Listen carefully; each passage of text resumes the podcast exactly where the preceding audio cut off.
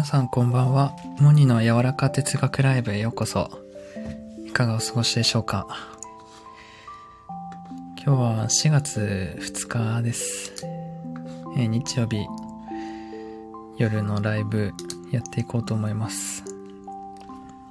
来てくださってる方ありがとうございます。ちょっとライブ、また久しぶりになっちゃったんですけど、あの、喋りたいこと、また喋っていこうかなと思います。なんか最近ね、この、スタイフの、まあ、収録もライブもそうなんだけど、インスタグラムのストーリーに共有できなくなってるんですよね。僕だけなのかな？なんか以前はね、ライブ始めたと同時にストーリーに一応インスタグラムでもつながってる方大勢いらっしゃるので告知してるんですよね。だけどなんか最近ここ1ヶ月ぐらいですねなぜかスタイフのうーん共有ができなくなっているんですよ。なんでなんでしょうわかる方いたら教えてください。ツイッターはできるのかな？ツイッターはできるんだ。じゃあ、インスタグラムがおかしいのかな？うーん。どうしてだろう？はい。まあ、最近すっかり暖か、暖かくなって、今はもう半袖半ズボンですね。もう T シャツとハーパンみたいな感じです。うん。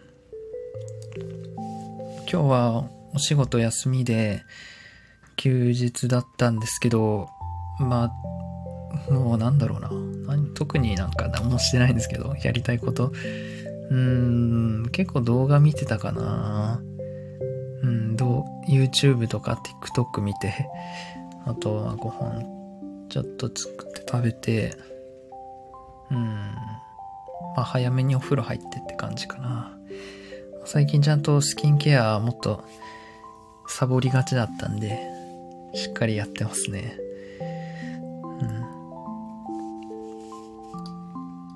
まあ、あの、今日のライブのタイトル、意図的に枠組みから出てみることという話なんですけど、まああの、そうだね、最近、やっぱりシンプルに僕って何を求めてるかなって、まあ僕だけじゃなくて人は何を求めてるかなって考えていて、まあ、よくこういうこと考えてるんですけど自由を求めているって思います。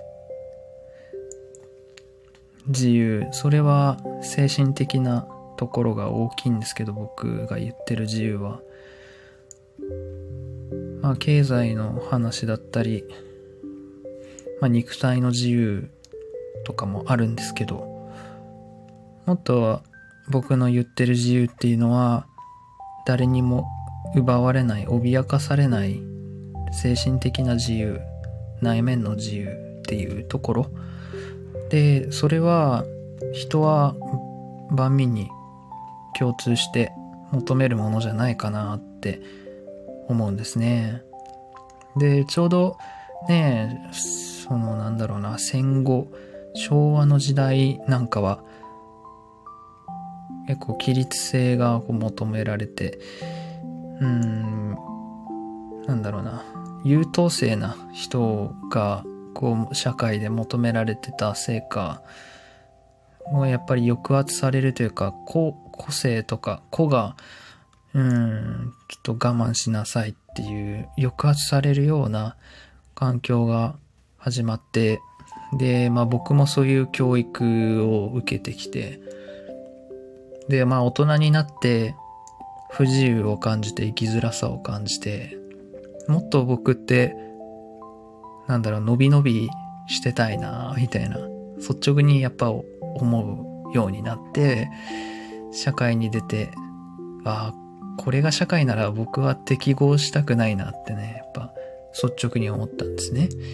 うん、もっと自由であるべきだって、なんか心がうん。で、やっぱりインターネットって、その、個人を出しやすくて、ネット上っていうのは、もちろん顔が見えないっていうのもあって、まあ別の意味で気にすることは出てくるんですけど、より 外の世界よりも自分を出しやすいと思っていて、インターネットは。だからインターネットが普及したことによって、割とその自由度が出てきたのかなと思っていて、だけどインターネットのそういうデジタル上だけじゃなくて、やっぱ今社会の、なんだろうな、影響力ある人とかも、そういう考え方、自由が、自由であるべきだ、もっと子が、子のなんだろう、才能とか創造性が大事だっていうような考え方が、やっぱりメディアとかでも見るようになって、少しずつなんだろうな、自由に社会はなっていくのかななんて思いながら、ま、まだまだ全然生きづらいところもあると思うんですけど、うん。で、やっぱりなんか、その、今日もなんか考えてたんですけど、こう自分がもっと自由になりたいな、自由でいられなくなったのって、うん、こうだ、例えばなんか枠内にこう、ね、いさせるような、とどめさせられてきたのは、やっぱりこう小さい頃の影響だったり、うん、まあ教育、大きく言ったら教育とか、まあ学校とか、まあ友人関係だったり、あの親の影響だったり、まあ兄弟の、兄弟姉妹の影響だったりで、まあいろんな人からの影響で、まあ今の自分っていうのは形成されていると思うんですね。で、僕もやっぱり振り返った時に、うん、まあ兄弟だったり、まあお母さんだったり、まあなんだろうな、こう、もっとちゃんとしてなさいとかさ、こう、枠からはみ出るようなことしちゃダメだみたいな。やっぱ子供は純粋だから、ね、僕も子供の頃は、そうやっていい子にいないといけないみたいなそういう思考っていうのは繰り返されることによって、かっこいい言い方したら信念みたいな、もうその価値観になっちゃうわけですよね。長い間、その考えに、その考え、あ、やっぱりちゃんとしてないといけない。あの、枠、枠の中でみんなと同じようにしていないといけないっていうことを考えた回数ってたくさんあると思うんですよ。僕も20年以上今生きていて。うん。その思考って本当になんか硬くなってしまっているもので、でまあ今日のライブのタイトルで意図的に枠組みからはみ、はみ、ん？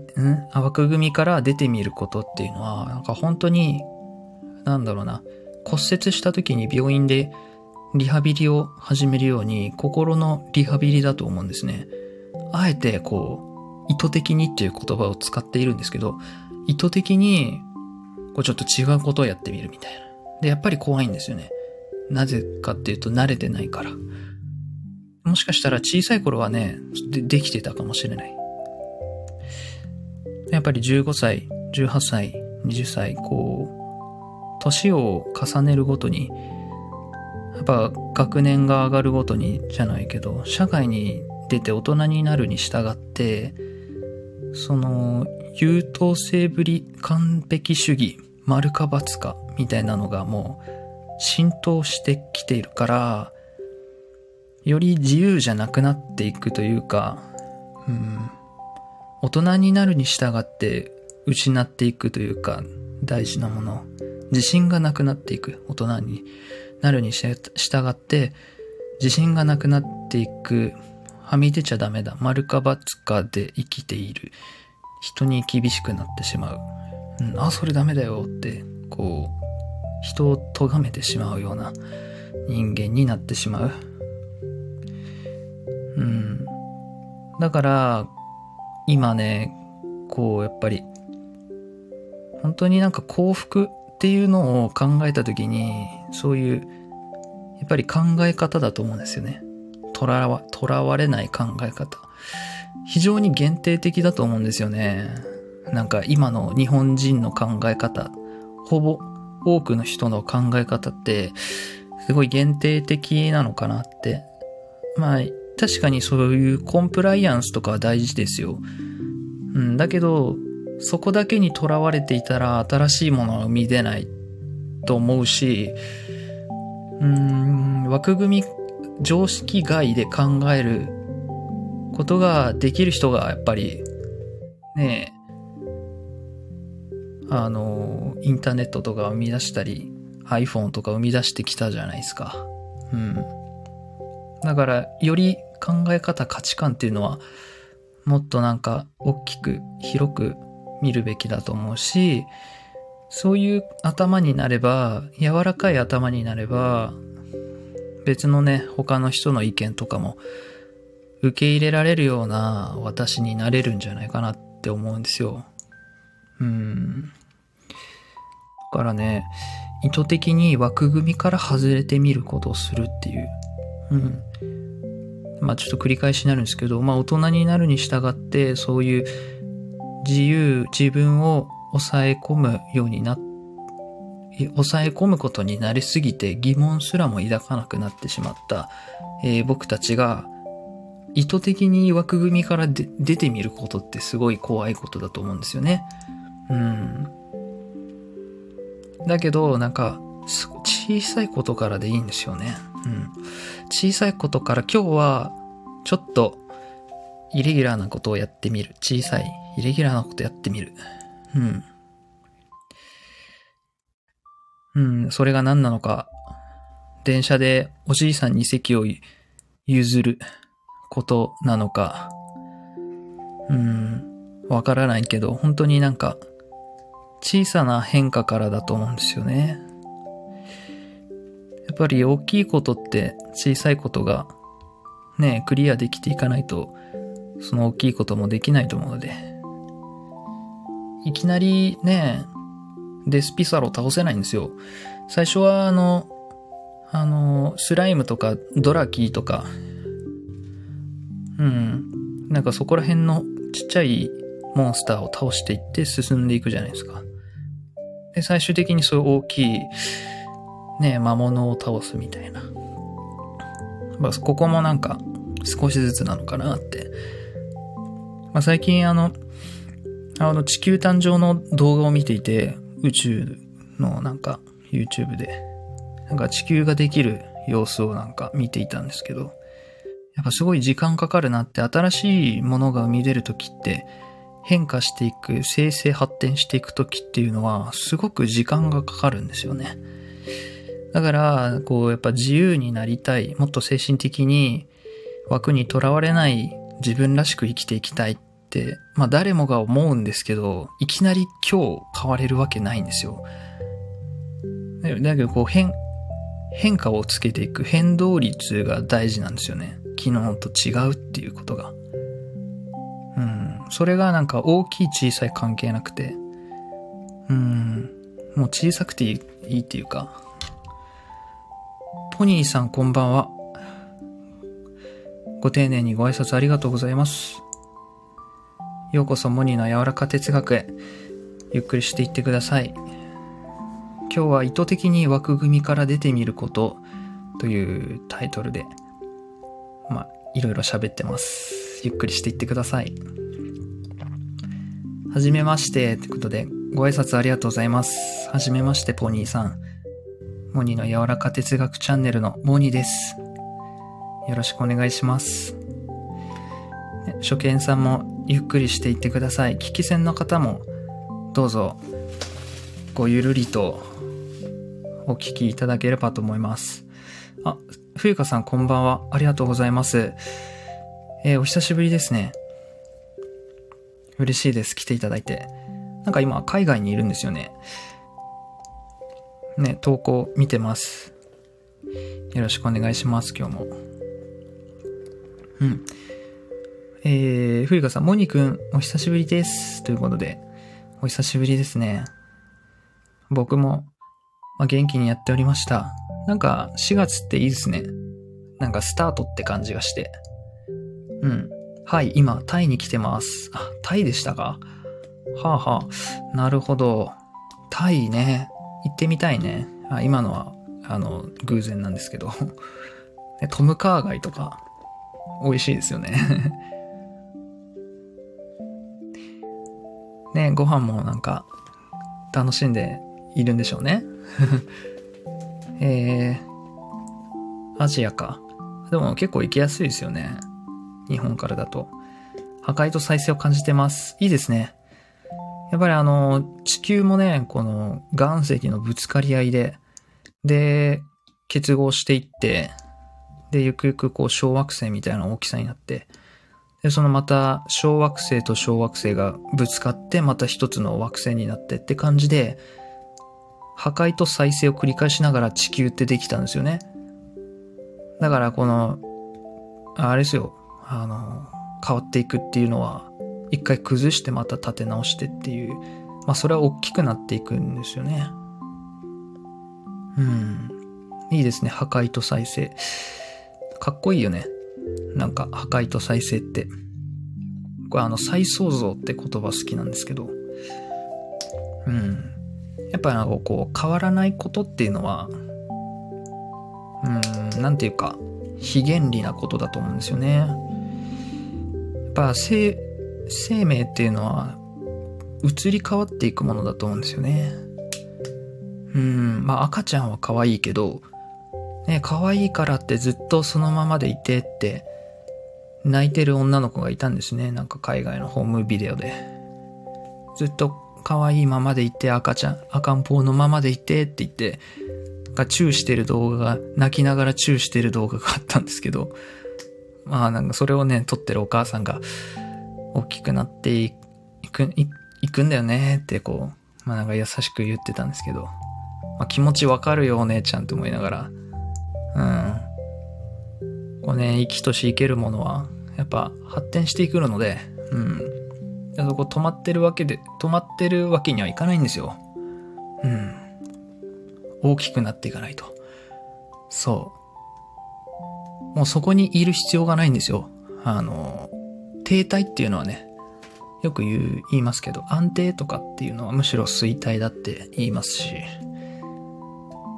うん、次に行かないといけないんですよね。だから僕もね、今、あの、会社に行くんで、行ってるんですけど、仕事で。今ちょっとなんか居心地良くなっちゃってて、うん。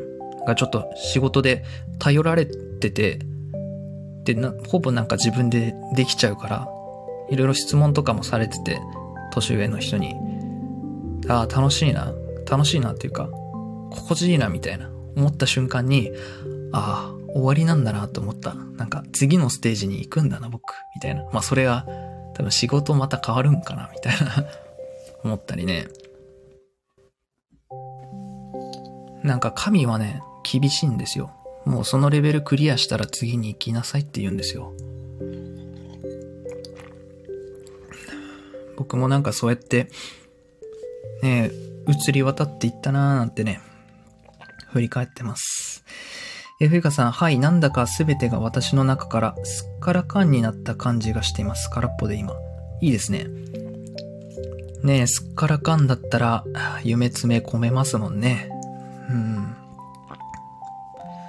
いいですね。余白っていうことかな。なんかこう、いっぱいいっぱいじゃな、なさそうですもんね。冬川さんもいつも。ねえこう、余裕を大事にされてるというか、一定のこう、リズムを持たれて、まあ、この間僕収録であげたんですけど、あの、焦りの正体は時間っていうタイトルで収録をあげたんですけど、うん、やっぱりこう、あ自分のリズム持つってすごい大事で、うん、焦る時ってやっぱ時間に追われてたり、時間ない時なんですよね。短期的に考えていたり。でも、やっぱり長いスパンで考えると、ちょっとリラックスできるというか、うん。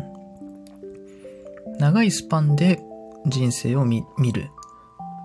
そうすると、こう、肩の力がすっと抜けますね。あ僕はね、結構、焦るの嫌なんでね。焦るの嫌なんですけど、だいたい待ち合わせとかはギリギリに行っちゃうんですよね。こう、社会人って5分前行動みたいに言われるじゃないですか。僕ぴったりに行っちゃうんですよね。早めに着いて、暇なの嫌なんですよね。うん。だからもう、ぴったりに行くみたいな。電車も一本前のやつに乗ろうみたいなことはしない。もう、これに乗ったらちょうど着くなみたいな電車の便に乗りますね。うん。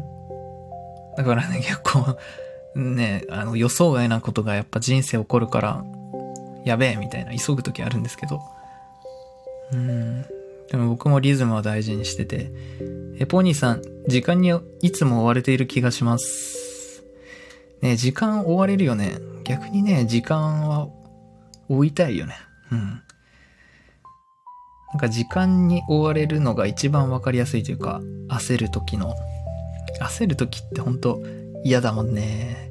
なんかすこぶるうまくいかないんですよ。焦ってる時って。うまく霊界が機能しないというか、ついてないやつになっちゃうんですよね。やっぱ心の余白ってその時間的な余白かなって、時間的なゆとりかなっても思うしね。うん。どうかこう、生き急いでるやつになりたくない ねだから、割と最近はね、寝夜寝る前に明日の準備とかして寝てます。うん。朝なんかね、頭使えないので、朝何の服着よっかなって考えるの相当ストレスみたいですよ。明日何の服を着るっていうのをもう夜の時点で決めちゃう。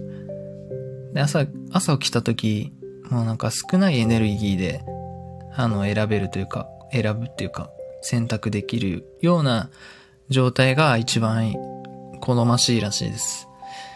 本当なんか、あの話、天才は同じ服を何着も持ってるみたいな。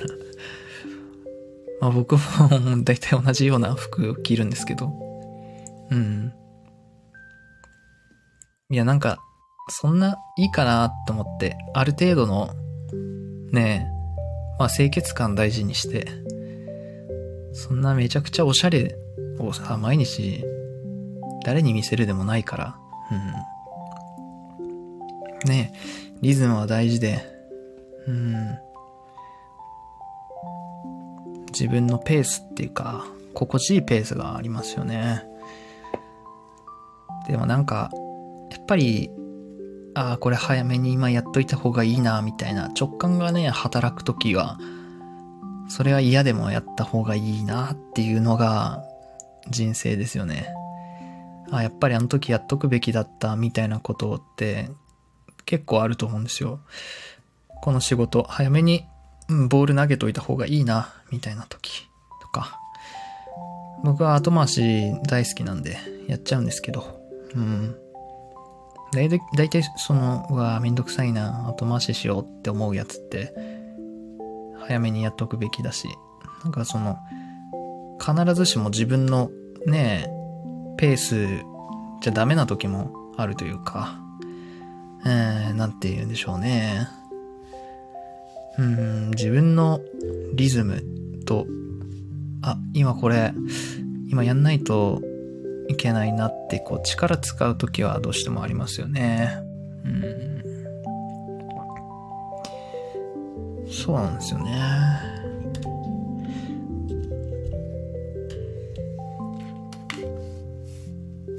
えー、枠組みのタイトルですが、えー、これは社会から出るという意味ですか？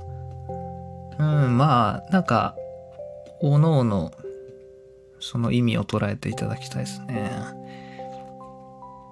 例えば社会だったら、正社員で働くっていうのがなんかこう、偉いって言われてるような あ大企業に勤めるっていうのが、ね、すごいっていう枠組みからなんか飛び出るとかもそうだし、うーん、なんだろうな、枠組み。なんかいろいろ応用して考えられる抽象的なタイトルなんですけど、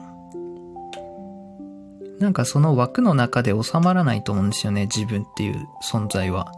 私っていうものは、なんかこう社会が決めた枠の中で収まらないんですよ、人生っていうのは。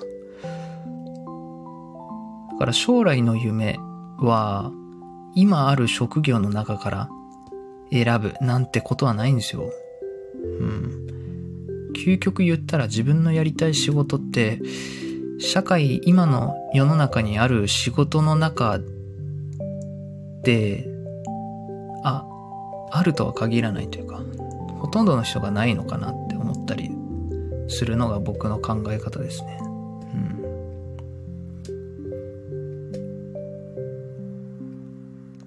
ん。だからなんか自分の仕事が作る、作るのがいい、いいんだなって思ってます、僕は。うん。なんかそれぞれがオーダーメイドなね、仕事っていうか事業みたいな。僕も独立したいけど、うん。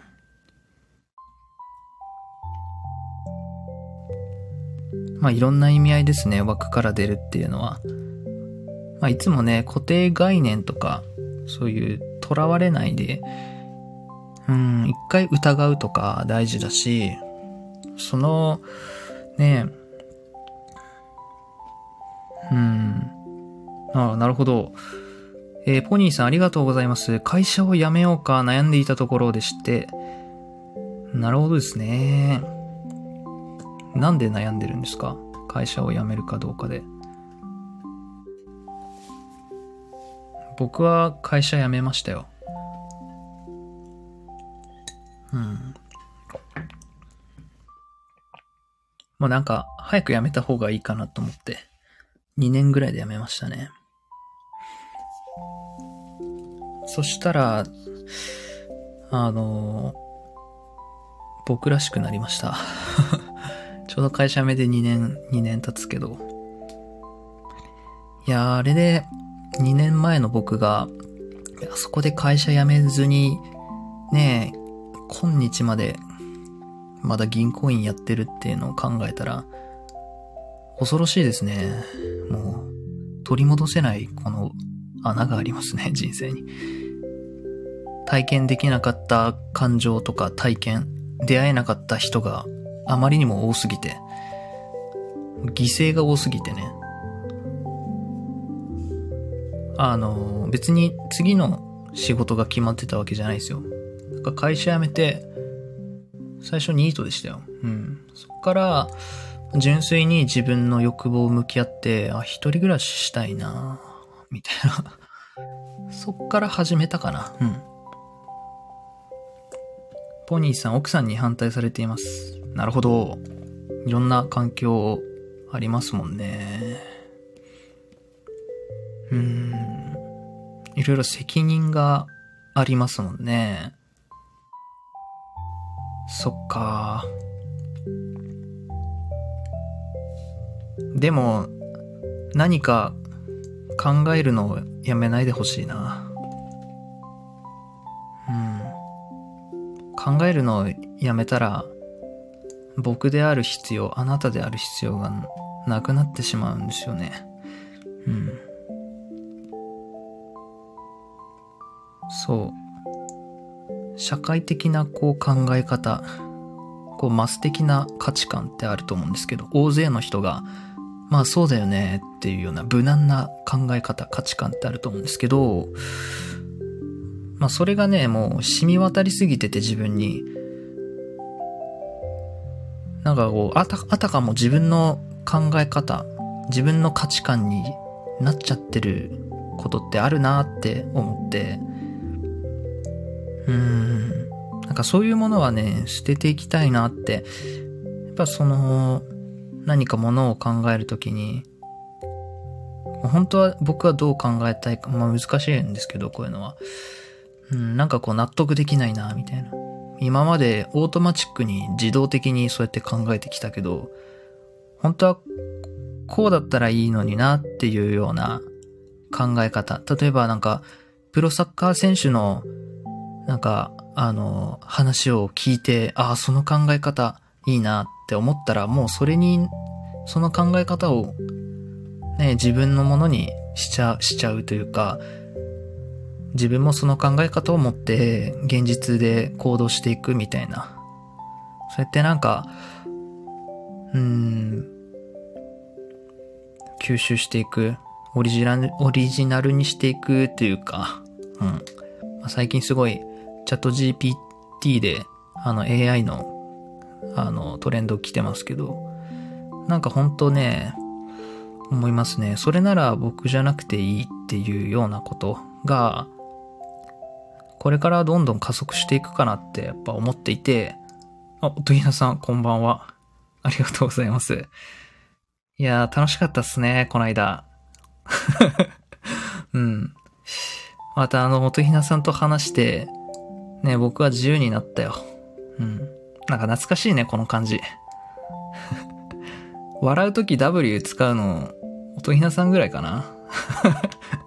僕、笑より W の方が好きだね。うん。まとめとか、ニコニコ動画好きだったから。馴染むね。ねこの感じ懐かしいね。音楽と。なんか今日の背景も素敵じゃないですか。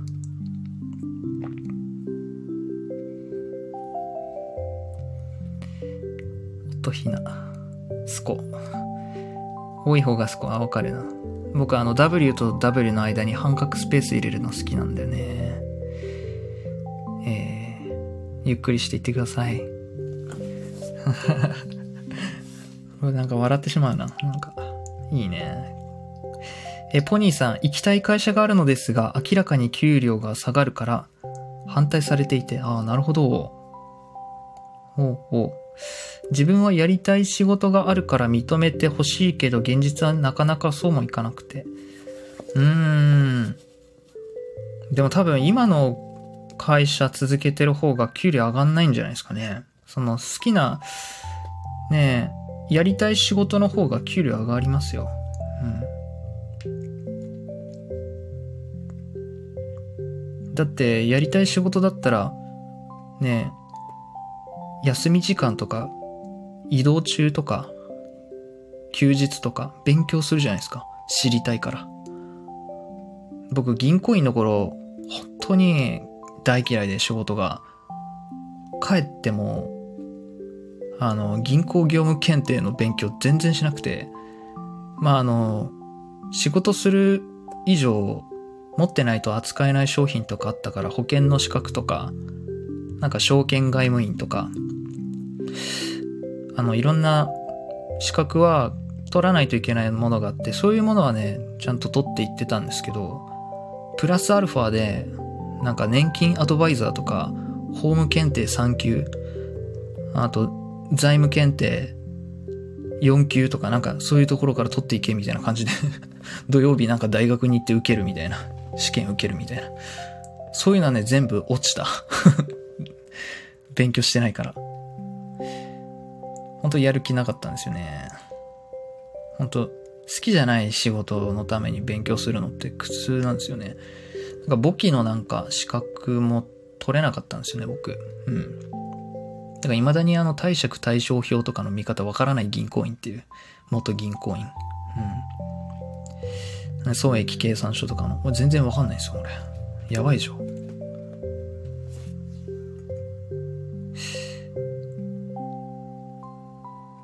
だからやりたい仕事の方が、あの、せ、能動的になるんで、給料上がると思いますよ。うん。そうね。私もあれ嫌い。まあ、音ひなさんはね、あの、あ、でも、あ、そっか。ね、仕事上、向き合わないといけないよね。まあ僕もゆくゆく、そうなっていくんだろうけど、うん。まあ、税理士さんにね、お任せすればいいしね。うん。まあ、そうは言っても、ね、経営するんだったら、そういう知識勉強しないといけないもんね。うん。経済のところは。うん。そう、だから、うん。やっぱこう、人生ってわかんないんですよね。こう長期的に見てこう逆算していくような人生って楽しくないんですよね。なんかポニーさんみたいに今やりたい仕事があるっていう状態で、あのーそっちに音符が乗るんだったら、心に音符が乗るんだったら絶対そっちだって。うん。給料下がる、あのーとか、問題ないよ。あ、ルミさんこんばんは。めっちゃお久しぶりっすね。えーようこそ。えールミさんお久しぶりです。久しぶりだから、プロフィール読みますね。えールミの毎日スタディライフ、え医療スピリット心理カウンセラー、精神科領域の薬局薬剤師、え子供3人の母ということで、えーようこそモニュの柔らか哲学へゆっくりしていってください。えー、あ、TikTok やってるんですね。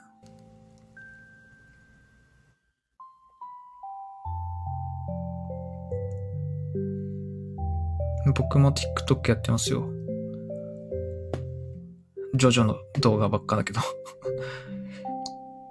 えっと、ポニーさん、大手企業なんですが、今、なるほど。三流くらいの企業に差があるから、なるほど。関係ないと思うんですけどね、僕は。まあご結婚されてるということで。ああ、いろいろ考えることも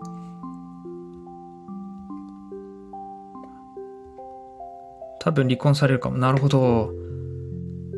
まあその重要な決定には時間をかけるべきってね、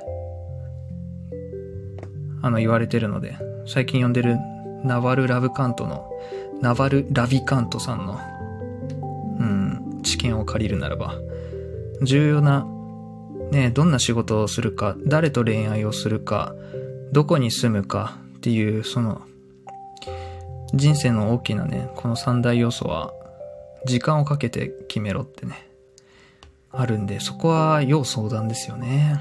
うん。でも、自分の意見はね、うん、持って、持っていってください。そうやってブレないように。音ひなさん、税理士さんが理解してくれる、してるから、一応説明聞いてるけど、分かってないけど、訴えついてる。それダメですよ。分かってないのうなずうなずいたら怒られる、怒られるよ。うん。でも分かる分かる。僕もなんか分かってないのにうなずい、うなずいちゃう。うん。なんかあの分かってない時うなずくのって、とりあえずき聞いてみるかっていう感じじゃないですか。とりあえず聞き進めていく中で、分かるかなみたいな感じで、うんうん、はい、あー、みたいな。なんか僕結構、あの直感型なんで、なんか全体的、なんかこう、雰囲気で、雰囲気っていうか、なんとなくでこう全体像を捉えるのが得意なんで、とりあえず話聞いてみるかって感じで、うんうんって、分かってなくてもとりあえず聞いちゃう。めっちゃです。なるほど。離婚されるか、なぜ？あ、一緒に相談乗っていただいて。え、ポニーさん、音ひなさん、はじめまして。ということで、交流ありがとうございます。あ、TikTok、アカウントだけある。なるほど。私も関係ないと思う。ほら、うん。まあやっぱこう、ねえ、そういう相談って、なかなか、ねえ、他のリアルの人にバンバンできるものでもないと思うし、今日このライブに来たっていうのも何かの引力だし、で、こうやってみんなが同調してくれて、ね、同じような意見に言ってくれて、これも何か意味があると思いませんか？モニ君の言う通りだと思うな。うん。そうだよね。おとりなさん、旦那さんのやりたいことを応援してあげたい。下がった分は二人で補填したらいいとか思う。うん、素敵。この、なんだろうな。一緒に行こう、一緒に歩んでいこうっていう、ね、考え方ですよね。いいよね。なんかそれが共存というか、共生だよね。共に生きる。共生だよね。素敵。え、おとりさん、分かってないこと税理士分かってると思うからいいんだ。なるほどね。税理士さんは頭いいもんね。うん。なんか俺銀行員の時に、その決算書って大体3月とかなんか出来上がって早い、早いとやっぱ。で、なんかそのお金をその融資する上で、その決算、直近の決算書3期分をもらわないといけなくて、で、なんかもう、今期のできてると思うから税理士さんに電話して、もらってきてくださいってなんか言われて、あの、その、社長さんに。それで税理士さんに電話したら、バカじゃねえのって言われた。うん。いや、普通に考えたらそうだよね。うん。もらえるわけねえじゃん。うん。なんかそういうの多かったな。全然知らないし。いや、まあ普通に考えたら、まあそうか、みたいな。うん。税理士さんに怒られたことがあります、僕は。うん。渡せるわけないでしょ、みたいな。ルミさん、えー、私は離婚してもいいぐらい自分のやりたいことを突き抜けようと思う。いいですね。かっこいいですね。やっぱこう、意志の強い人とね、やっぱ、うん。ですよね。奥さんも働いてほしいのが本音。いいっすね。ポニーさん、ぶっちゃけて。いいと思います。えー、ルさん、今はその場面かな？うん。いや、え、っと、ルミさん、おとひなさんこんばんは。ってことで。うん。ルミさんこんばんは。って。キャッチボールありがとうございます。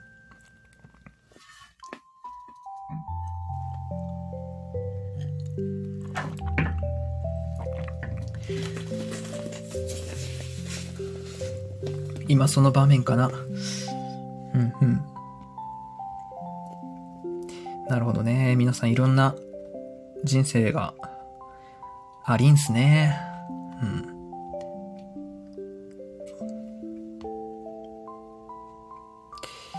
えー、ルミさん、そうだね。引き寄せられたかな、今日。やっぱ引き寄せられました？うん。なんかこう、今日ライブする気全然なくて、でもなんかこう、夜、喋りたいかもな、みたいな、思って。なんか、落合陽一さんの話聞いてて、なんかこう AI がすごい今トレンドできてて、まあ人間が伸ばすべきスキルは、みたいな話をしていて、あ、これちょうど喋りたかったんだけど、人間が伸ばすべきスキルは好奇心って言ってた。スキルっていうか、磨くべき場所は好奇心って言ってたのが非常に興味深くて、なんかすごい嬉しかった。うん。やっぱ天才が好きだし、僕興味あるんだけど、その天才のこう分析するような、解剖するような本とかよく読むんですけど、圧倒的知的好奇心なんですよ。天才って。今日のライブのタイトルもそうなんですけど、枠からはみ出るんですよね。うん。やっぱ面白いものをね、生み出す人っていうのは枠にいないんですよね。で、人って枠組みの中から出たくないんですよ。枠組み、恥ずかしい時っていうのは、大体枠組みから出ちゃう時なんですよ。恥ずかしさを感じる時の心理って、多分そうだと思っていて、社会一般常識のこの枠組みからちょっと出ちゃうことをね、人は恥ずかしがるんですよね。いいんだよ。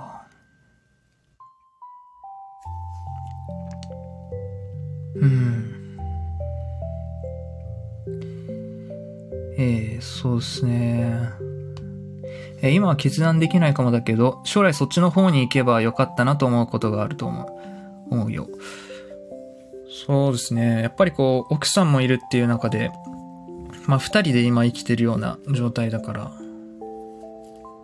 こう一人の時よりも、こう時間、なんだろうな、いろいろね考えることもあると思うし、こう強行突破は難しいところももしかしたらある、あるかもしれないし、でもね、なんか、いきなり、な少しずつそっちに移っていくっていう考え方、何かこう、まあ、なんだろうな、まあ話を進めていくっていうことも一つそうだよね。うん。奥さんと話していくっていうのも、そうだね。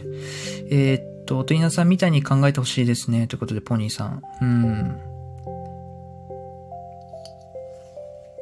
そう、大手から三流の方が上に行きます。上に行きたいのならですが、そうだよね。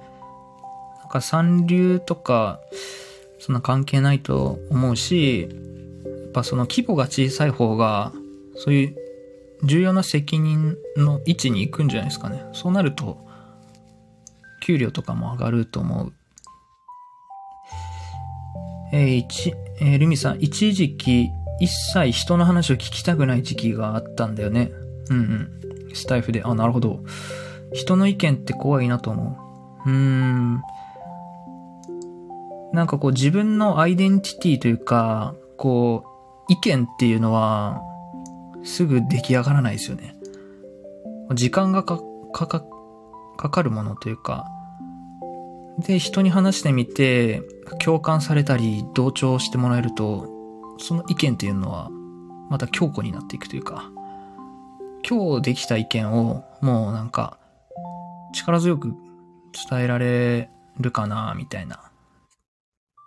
まあ、そこはなんか難しい問題だと思うんですけど、今まで少しずつ考えてきた、来ていたとかだったら、ね、可能だと思うけど、うん。やっぱなんかこう一人じゃないっていう感覚が人間には大事だし、そうした方がいいよって、あなたが望むその選択選んだ方がいいと思うって言ってくれる人がやっぱね、多いほど自信になるし、その自分の揺るぎない意見になるかなって思う。うん。私は、えー、っと、子供3人だからな、主婦でず、ずっと、えー、ずってきたから、なるほど。うん。3人か。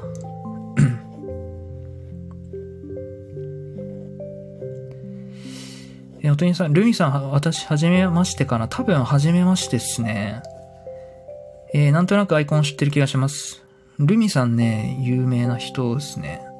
なんかこう、スタイフでもよくあの、上がってる人ですね。あの、サトシさんのところで会いましたね。うん。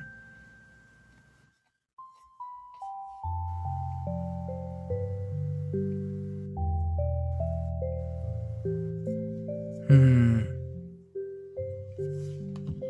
おー、ちょっとコメント、ゆっくり出ちゃってる。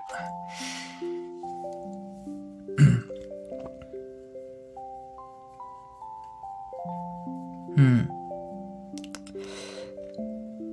えっ、ー、と、チャネリングされてるんですね。そう、皆さんチャネリングされてますね。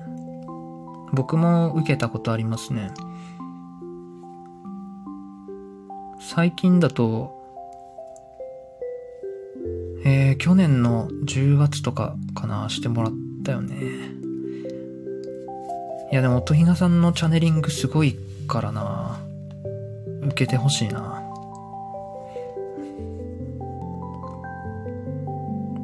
この間、あの、アクティベーションしてもらいましたよ。あの、光を入れてもらう、あの、細胞の活性化のやつ。なんかやっぱ、スピード速いわ。オイラ。うん。私、精神世界にとうとう目覚めたというか、覚醒しました。いいですね。ぱその無形世界とか目に見えない世界をね、あの、意識しながら生きるっていうのが、なんか本然の人間の姿だと思うし、そういうのなしにすることは人間たるゆえんをこう失うような、なんていうか、うん、神と共にあるのが本来の人間だと思うからな。アポニさんは自分も AI 興味あってそっち系の会社に転職考えてて、あ、いいっすね。多分市場も伸びるでしょう。今後。ほぼチャット GPT になっていくと思いますよ。この間も僕もね、ワードプレスのブログの記事だって、チャット GPT ちょっと使いながら書いたり、TikTok のなんか台本とかもチャット GPT に投げて、あの、書いたりね。もうなんか今仕事で普通につく、使ってるしね。うん。枠組みから出たい方が強いな、私。でも勇気をね。そう。勇気がね、いりますね。やっぱ人生は少しの勇気とタイミングだと思う。お兄さん男性の方。うん。男性の方ですね。将来性説明してるんですが、現状しか見ない人なんで困ります。うーん。なるほど。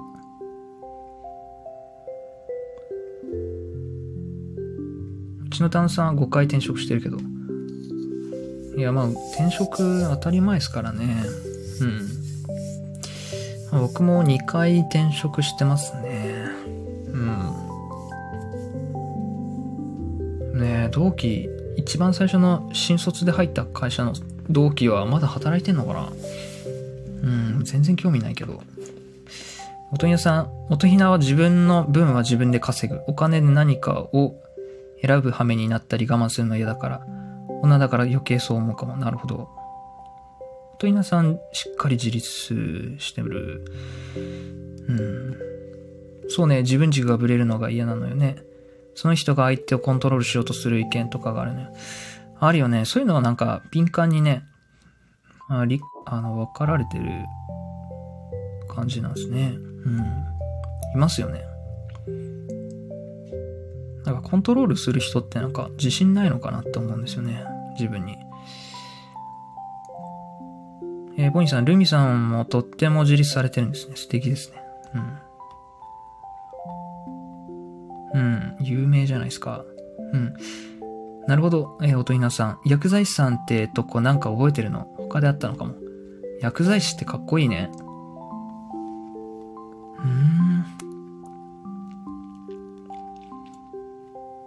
薬剤師は親のレール。私の本当にやりたいこと、私の本心があったわけなの。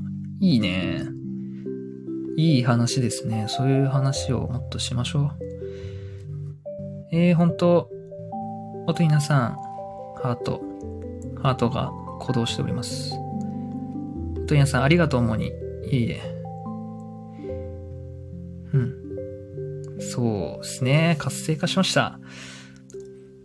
とひなさんのチャネリングは本当霊的なので、受けられるかどうかもね、やっぱその人次第なんですよね。うん。こう受けれる人はね、やっぱ、まあなんか自分を上げるわけじゃないけど、あの幸いな人だと思うよ。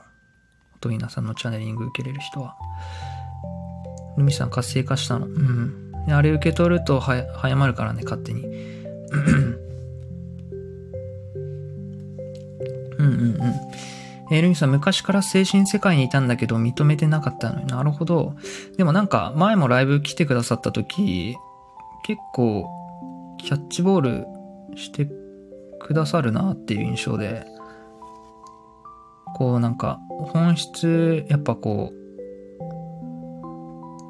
見てる方だなっていう印象です。うん。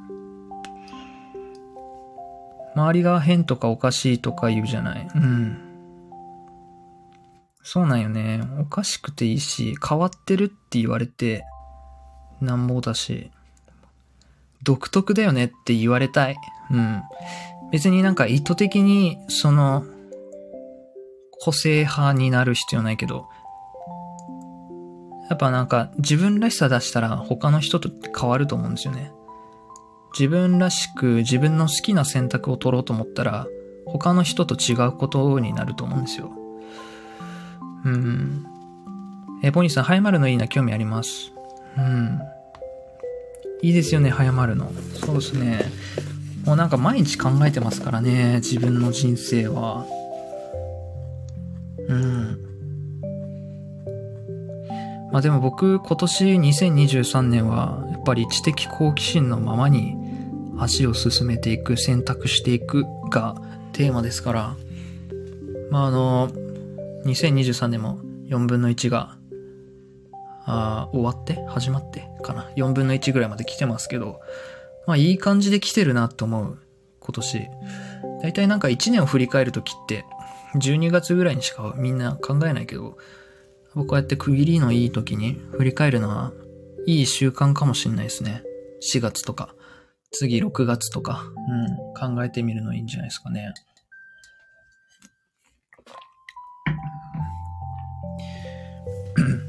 いいですね、はい。音ひな爆速ですよ。音速の音ひなですもんね。うん。離婚しちゃえ、ポソ。ぶっちゃけ、ぶっちゃけた。うん。はっきり言ってくれてありがとうございます。ということで。えー。エルミさん、フォローさせていただけます、音ひなさん。いいですね。繋がっていってください、皆さん。薬剤師を今売りにしてるけど、もう親のレール。なるほど。そうか、もうなんか自分もね、わかんないんですよね。肩書きとか、なんかそういうものに囚われてる自分を気づいて。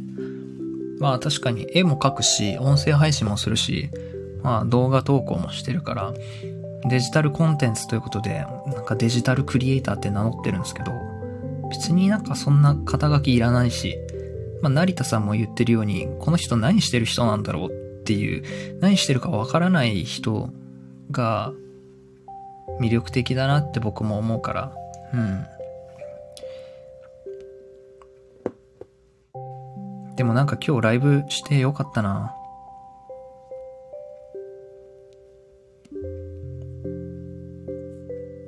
こんなに楽しいと思わなかった。おとやさん、今のはアフロディーテ。チャネリングの神からのメッセージです、ポニーさん。そうですね、音ひなさん、通話してる時もチャネリングみたいな感じで言葉をくれますよね。あれ、ほんと嬉しい。アフロディーテを、ちなみに音ひなさんのこのアイコンのアフロディーテ、俺が書きました。うん え予約入れても来れない人いますからね。結構、ね、結構っていうか、何人かいましたよね。うん。ルミさん、えー私はアチューンメントを受けたことあります。アバンダンティアと。なるほど。初めて聞いた単語だ。うん。おとにさん、ルミさん、私も認めてなかったです、昔。あ、そうなんだ。あ僕も認めてなかったかもな。なんか純粋でちょっと感性いいかもな、ぐらいだったけど。うん。まあ、19から教会に、あの、所属するようになって、チャーチね。うん。聖書とか勉強し始めて、まあ、そっから、なんかこの、発揮されていったね。あ、俺めっちゃ、吸収率高い、みたいな。俺の生きる世界ってこういうとこだなって思った。うん。やっぱこう、1聞いて10理解するとか、なんかそういう分野があれば、あなたの才能だと思うんですよ。ポニーさんもね、AI に興味があるっていうのは、もう興味がある時点でその人にとって才能がある、その才能の目がある場所だと思うんですよ、僕は。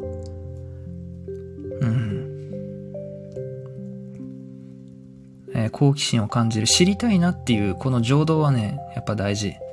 大切。何を知りたいかっていうのを見つけるのがやっぱり幸せだと思う。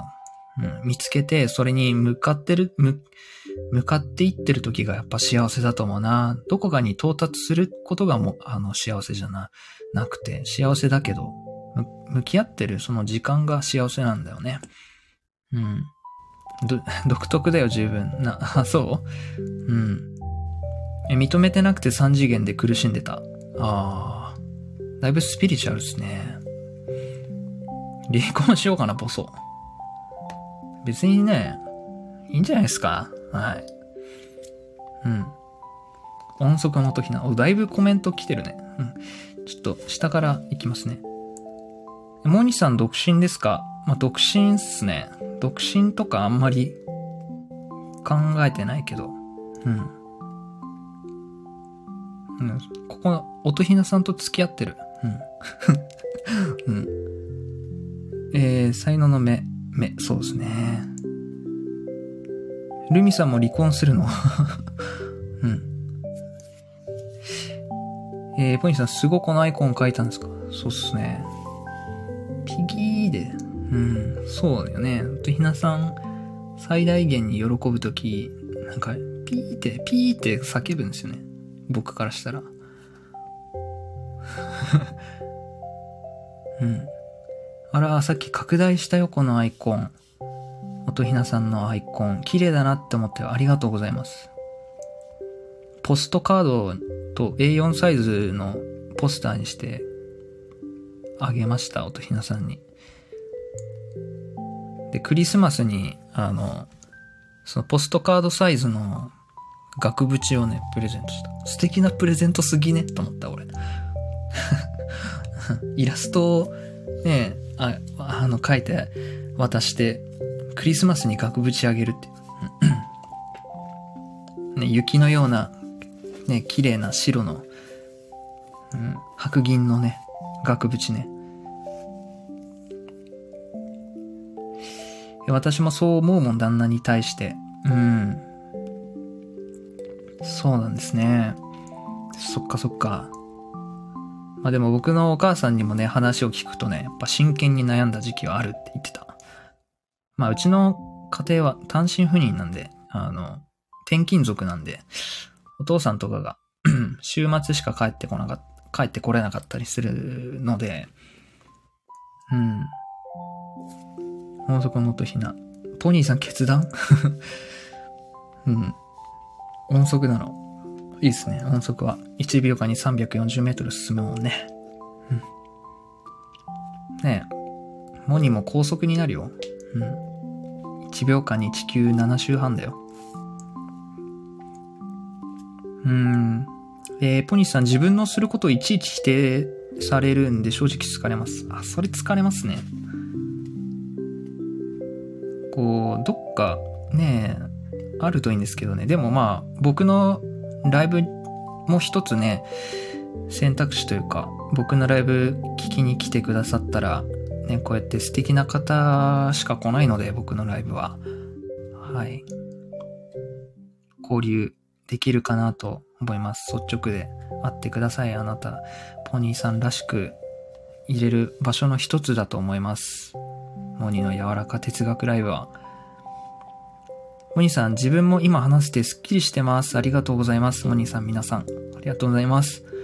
いいですね。なんか語呂いいですね。モニーさん、皆さん。ありがとうございます。うん。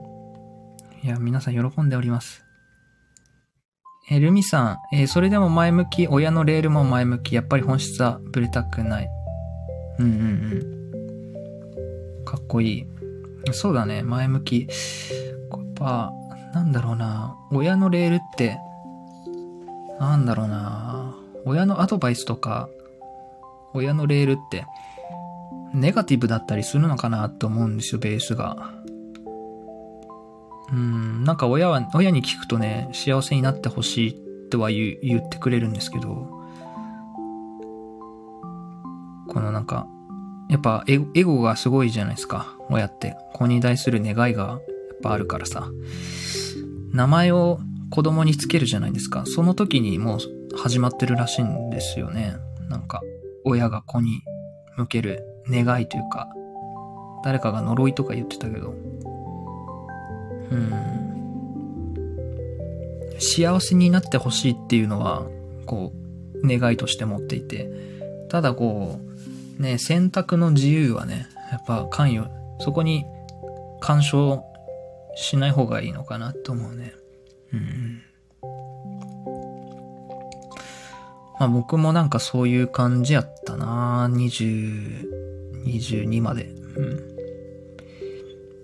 ん。ね、幼い頃はね、もっと子供らしかったんですけど、まあ最初に、ライブの最初にも言ったんですけど、まあ、年齢重ねていくうちに大人になるにつれて自信なくなっていったよね。だからこう、大人になった僕たちは、このライブのタイトルにもあるように、意図的に枠組みから出てみる。うん。リハビリしていく必要があるんだなって思う。うん。えー、ピギーですよね。そうですね。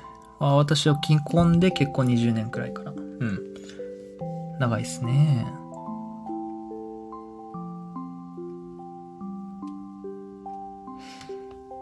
おー、ちょっと待ってね。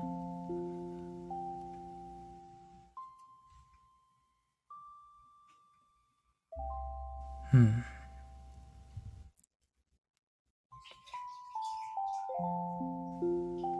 何の音これ？なんか水がこぼれた音がしたな、今。なんだ今の。えー、っと、ちょっとコメント追っていきますね。えー、音ひなさん、モニの絵はね、光が乗るから魔法学校の先輩たちがめっちゃ褒めるの。ただ、ただの絵じゃないのってことで。ありがとうございます。モニの描いた絵は、えー、っと、私のプロフィールに載ってるインスタグラムから見れます。うん。ありがとうございます。えー、ルミさん、離婚したいくらい旦那の理解なくても我慢できないのよ。ああ。話し合うって難しいよね。結局こう自分と向き合うことになるのかなって。相手を変えることできないからな。お互いが自分がこう変わり合うというか、愛する相手のために自分を変えていくそうやってなんかこう歩み寄り合うことがね、っていう、まだ結婚したことない僕が 理想で喋ってる可能性高いんですけど、トイナさん、おしゃれさんやった。おしゃれさん、もに、もにおしゃれ、おしゃれですか？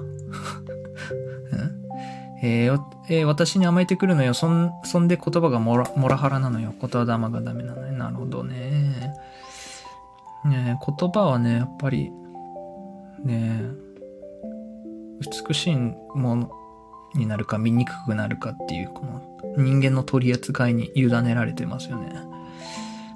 おー、なんかいいっすね。二人でこんな風にやりとりしながら、そして二人とも認め合ってる感じ羨ましいっす。と不思議な関係ですね、と稲さんは。うん。このスタイフで出会いましたね。声で繋がったのもなんか素敵だなって思ってる。えー、ルミさん、おとひなさんチャネリングどうやって受けるの？ということで。うん。おとひなさん、東京か福岡で受けれます。マイサロンで。そう、おとひなさんは、ね、東京と福岡にサロンを持ってますね。えおとひなさん、否定はきっと心配なんだよ、奥さん。大丈夫だよって言ってあげたらどうかな。なるほど。確かにな。なんで否定するんだろうっていうのをね、考えると、やっぱり真相には心配するような気持ちがあって 表層部分で伝え合ってもなかなか交わらないのかなって思った時にやっぱり大丈夫だよって言ってあげることがね大事なエッセンスなのかな。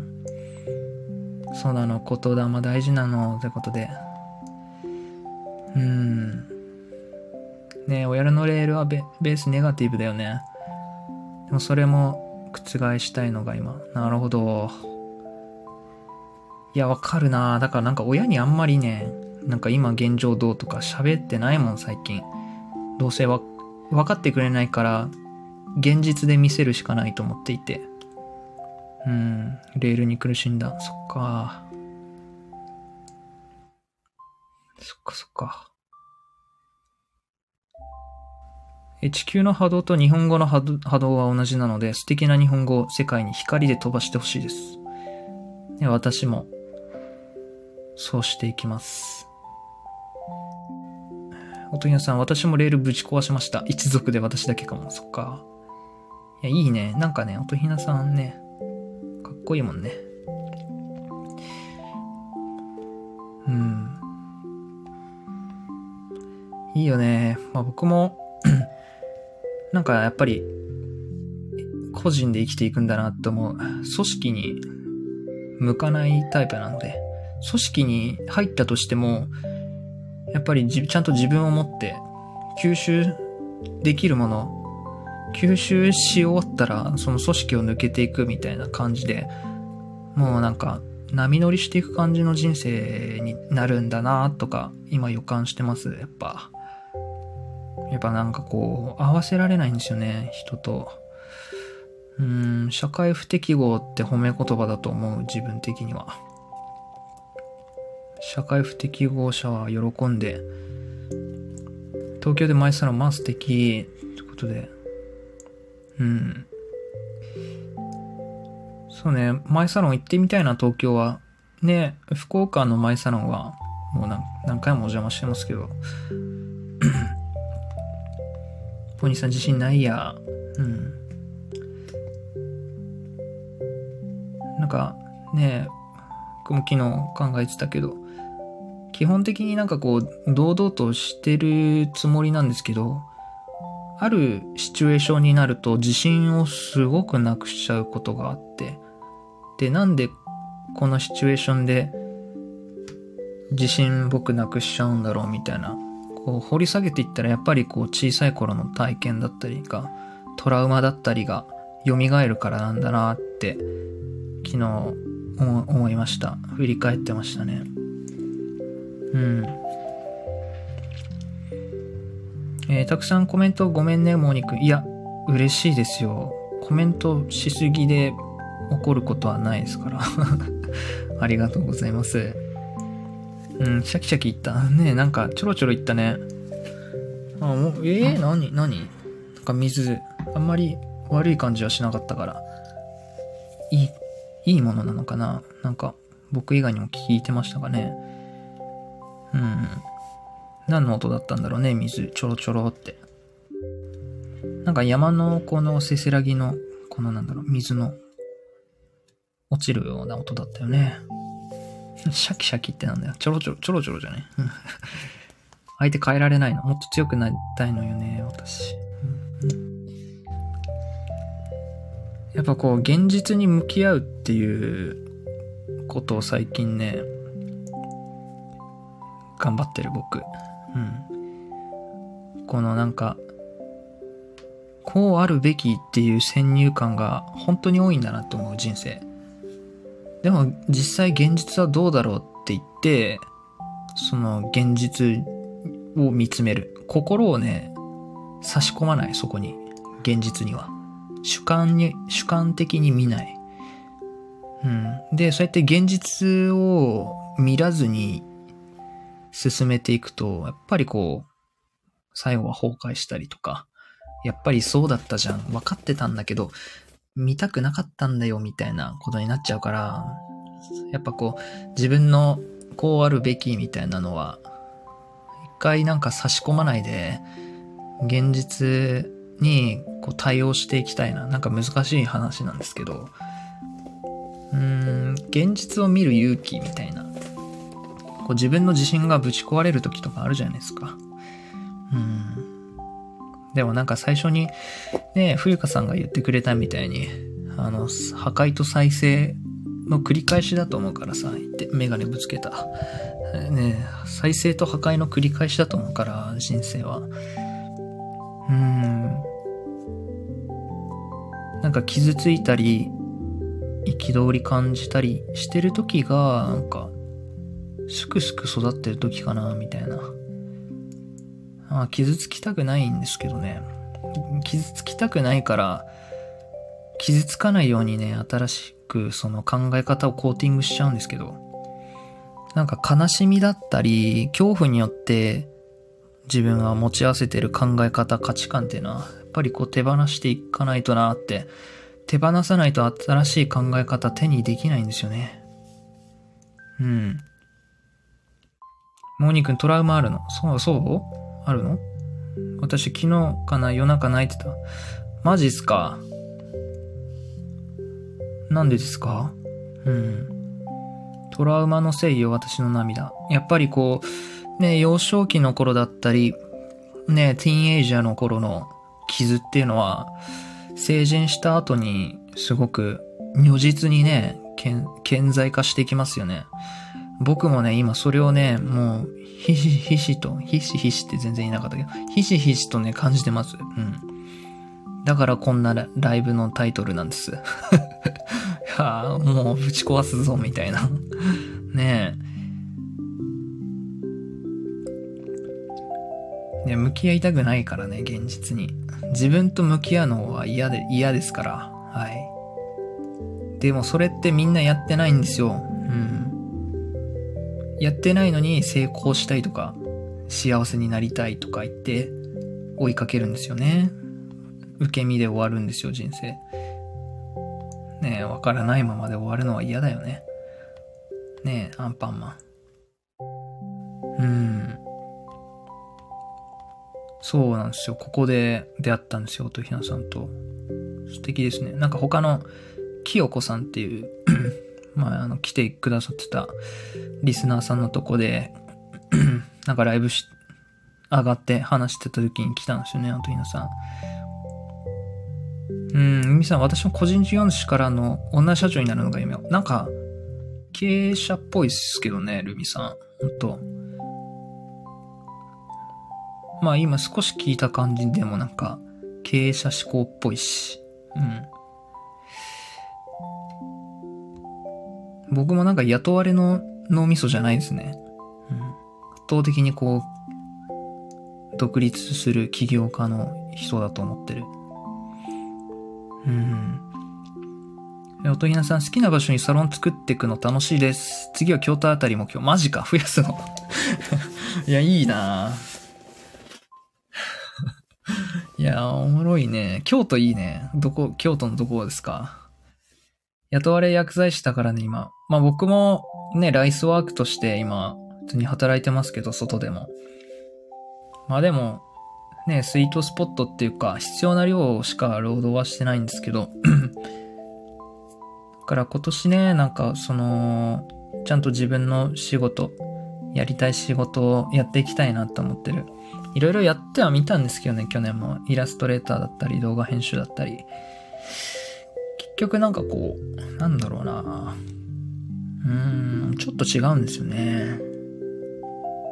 動画編集良かったんですけどね。うーん、なんかこう、大体の聞く仕事じゃ嫌だというか、この、やっぱ AI が来てる今、僕にしかできないことっていうのは特に考えますよね。私にしかできないことをやりたいじゃないですか。人生、生まれた意味、生きる意味、やっぱ伝えることだと思うんですよね。まあ、スタイフもその一つだと思ってるし、僕。そうっすね。あの、鳥さん、それだけで得られてるものがあるんですね。うーん。えー、ポニーさん、トラウマある気がします。なかなか考えないですよね、人生の。自分のトラウマって。うーん。やっぱここ自分の感情とかに向き合うとね、やっぱなんでこう思うようになったのかなとか、そっからなんか穴が掘れますよね。穴が掘れそうですよね。好きなことしかしないの。好きなことしかしないっすよね。そう、僕もなんか自分らしくないこととか、乗らないこととかやんないようにしてる。うん。えー、トラウマない人いるんですかね？うん、どうすかね？いないんじゃないかなトラウマの克服だと思うんですよね。ジョジョ第5部の、あの、ディアボロじゃないけど、やっぱり過去の自分に打ち勝つことが、ね、人生だ、みたいな。うん。自分の中のその恐怖に打ち勝ってる、ね打ち勝つその勇気が人間の素晴らしさみたいな。恐怖に打ち勝つ。うん。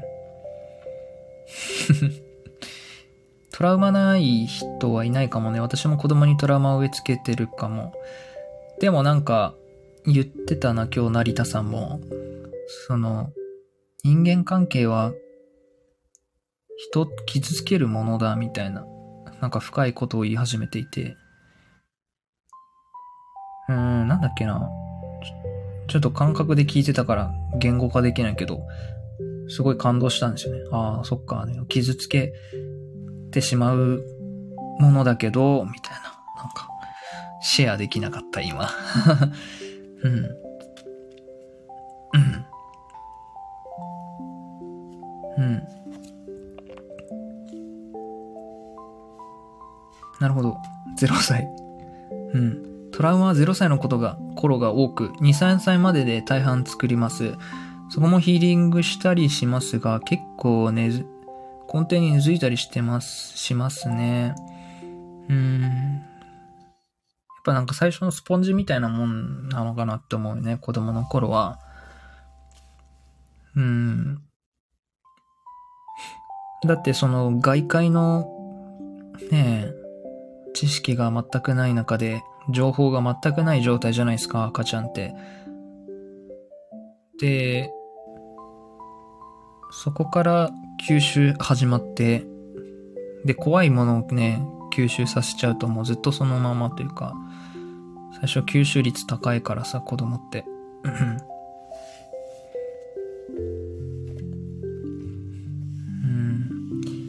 やっぱそうなると、本当に、トラウマない人なんていないのかなって、そんな環境あるのかなって、トラウマが植え付けられない環境って、絶対そういう何か、そういう、なんだろうな、影響はね、どっかであると思うんですよね。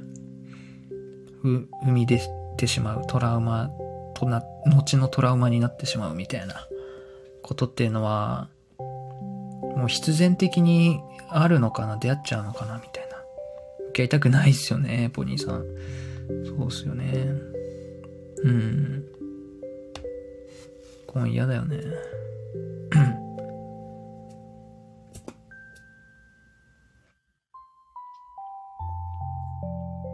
えー、ルミさん、好きなことをできなくて、親のレールで来て、しかも親に似た旦那と結婚しちゃって、やりたいことをしてなくてトラウマで泣いてた。ああ。そうなんだ。赤裸々にありがとうございます。うん。僕もね、なんかこう、本心に従って生きないといけないんだなっていうのを最近悟っていて、なんかね、モデル、人々のモデルに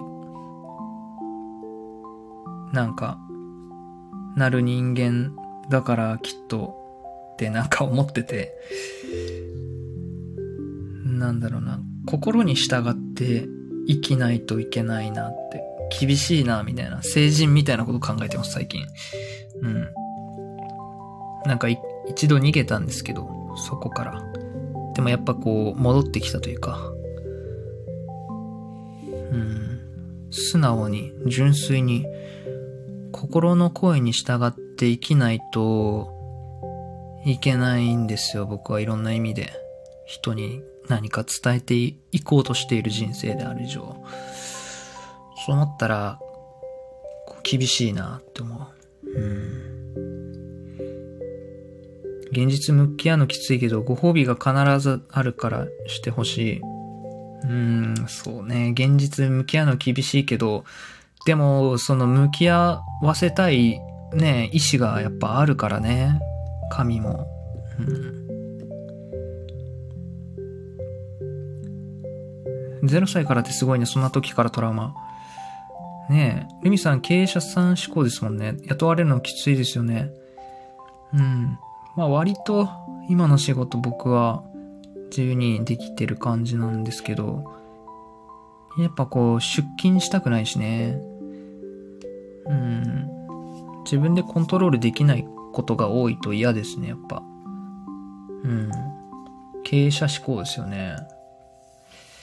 京都三条四条、鴨川見えるとこ、いいですね。鴨と一緒に泳ぎたいですね。うん。そう、ポニーさん、自分もルミさん、女社長に見ました。いや女社長っしょも。うん。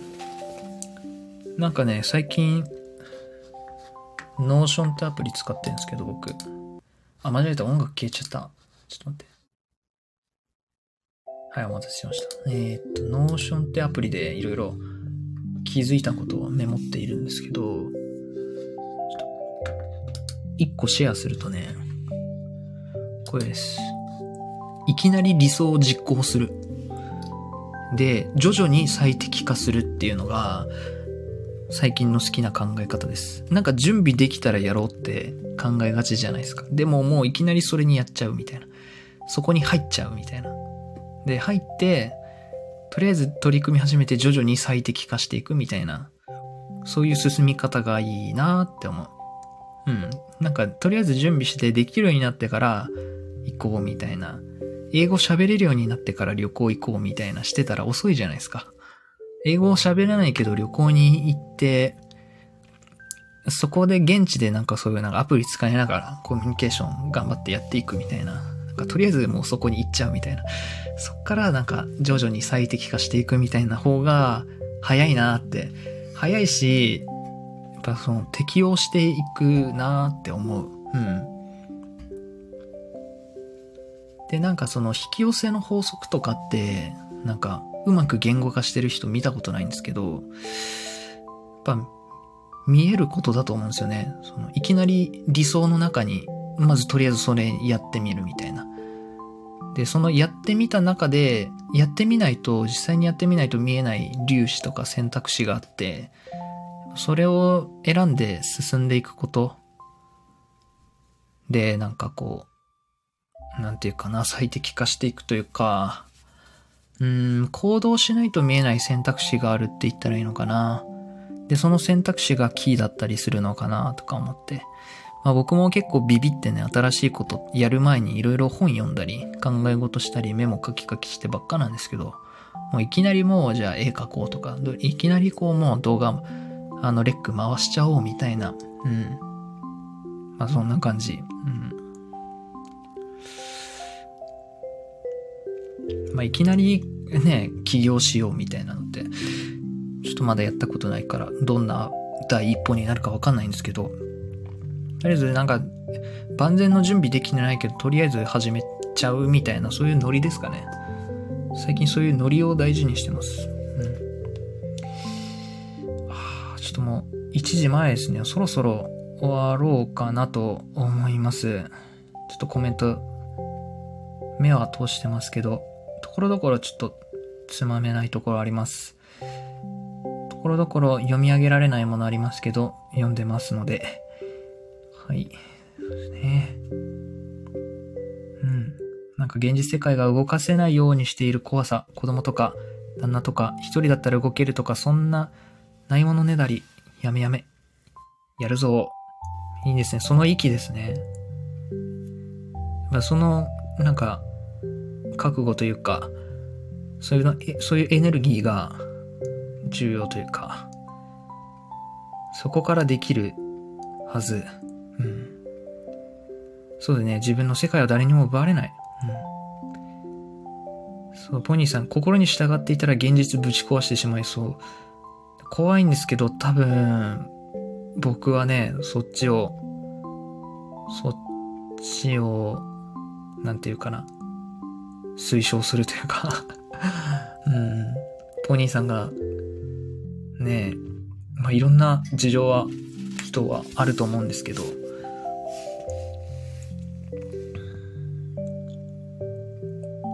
意外とね、心に従ったら全然今の現実とは違う、そういう世界線だと思うからさ、ぶち壊すっていうことになるかもしれないですもんね、やっぱ。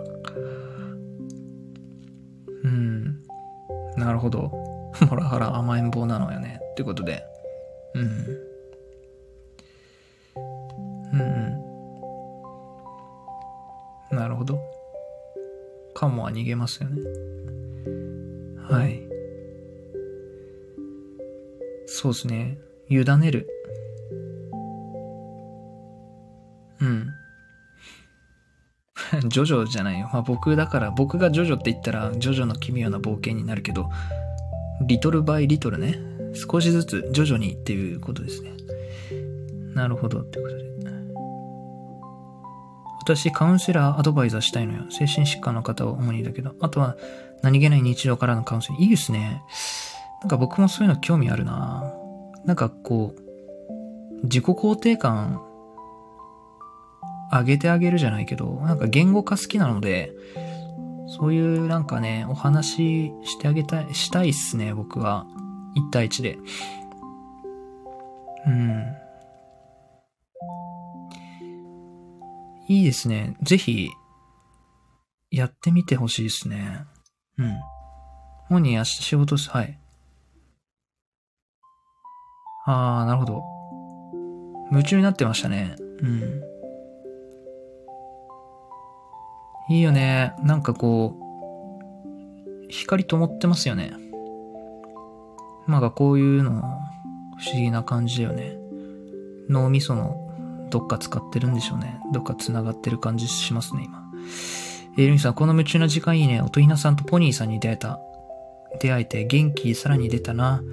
モニ君この場ありがとう。いやもう大任せあれですよ。もう空間を、柔らかい空間を作るなら、もう、モーニーでしょう。うん。ということで、これからもまた、時間あと聞きてくださると嬉しいです。皆さん。うん。アフロディーテは女性に優しくない男の人に厳しいですよ。あ、そうなんだ。ね、アフロディーテ好きだな、僕。ね、アフロディーテさんがなんかこう、のチャネリングからのメッセージもすごい好きだったな。アポニさん僕もフォローしよう。よろしくお願いします。あれ、ルミさんフォローしてなかった？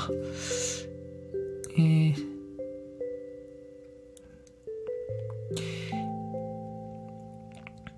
スタイフはいいところだけど、うん。今ね、おしゃべりできない人多いね。あ、そうなんだ。なんか、こんなにやると思わなかったけど、いいね。人生は予測不能がいいよ。予定調和をぶっ壊せって、あの、桃源者の箕輪さんも言ってるし。えー、うん。私はルミさんとか頑張ってる方のサポートしてます。そうだよね。ね、いいよね。ルミさんみたいなさ、またポニーさんみたいなさ、これなんかこう、意志があってさ、こう、進みたい方向があってっていう人にもっとこう加速させるようなさ、ねえ、なんか頑張って、もっと光ってほしいなっていう、うん、もっと光れるっていうか、なんか僕も、ね、一添え、力添えになりたいななんてね。えー、モニさん、モニさんスッキリしましたし、勇気いただきました。あ、ありがとうございます。ね数あるライブの中で、モニの柔らか哲学来ていただいてありがとうございます。こちらこそありがとうございます。ということで。ね、そうっすね。モニのお部屋は素敵な人だ。ほんとなんか嬉しいなそうっすね。なんか来てくれる人似てるのかなやっぱ僕がこのエネルギーでやるからなのかなとか思ってます。はじめましてですね。たまたま見つけました。嬉しいです。そうっすね。よかった。久々ですね。ライブは、いつやったかな？ちょっと覚えてないですね。3月やったっけな？あありがとうございます。TikTok ね、なんか、ジョジョばっかですけど。うん。そう、いろんなモニがあるんで。うん。中1のスタンド欲しいみたいだよ。どういうこと？うん。スタンドね、僕も欲しいですね。スタープラチナ。ありがとうございます。フォローも。えおとりなさん、ポニーさん、奥さん理解してくれるまでお話ししてみたらいいと思います。そうですね。なんか今すぐ、あの、決着をつけなくてもいいのかなって。やっぱ二人で歩んでいく以上、このね、時間かけていいと思うんですよね。うん。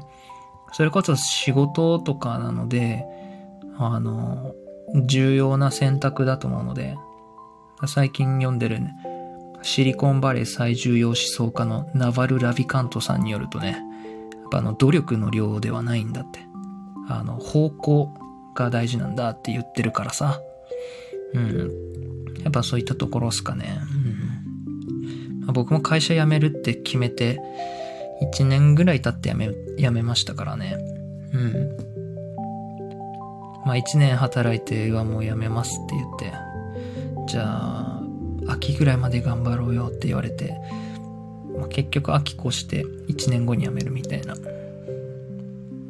まあその辞める間もいろいろ準備できたり勉強したり楽しかったんでね、素敵な時間だったと思うんですけど、だからその重要な決定っていうのは時間かけていいっていうし、ね、投資に1年かけるっていうから、ナバルさんによると、大事な投資は1年考えてから投資するみたいな。あ、そんな時間かけるんだな、みたいな。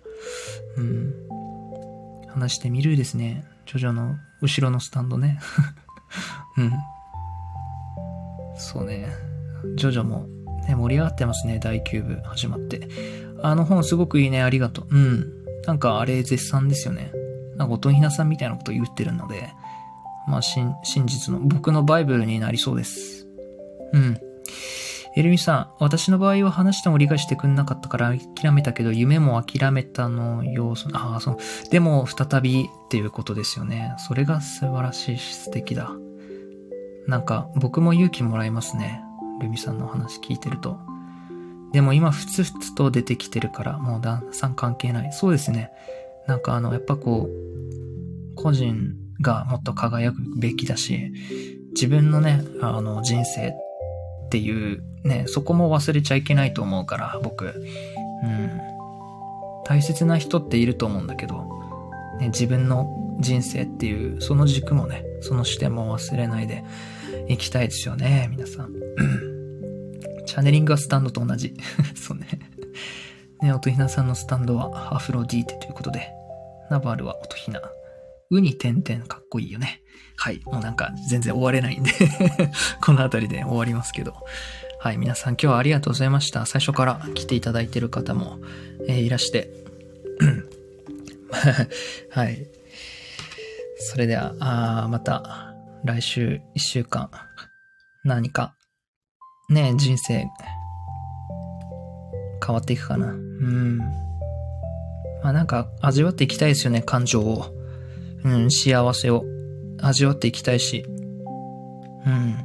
自分の理想にね、あの、いきなり近づけなくてもね、やっぱ僕がよく例えるのは、電車を乗り換えていくようにその理想に向かっていくっていう考え方。少しずつね、来週も理想に近づいていきましょう。はい。楽しかった。ありがとう。ということで、ありがとう。おとひなさんもありがとうございます。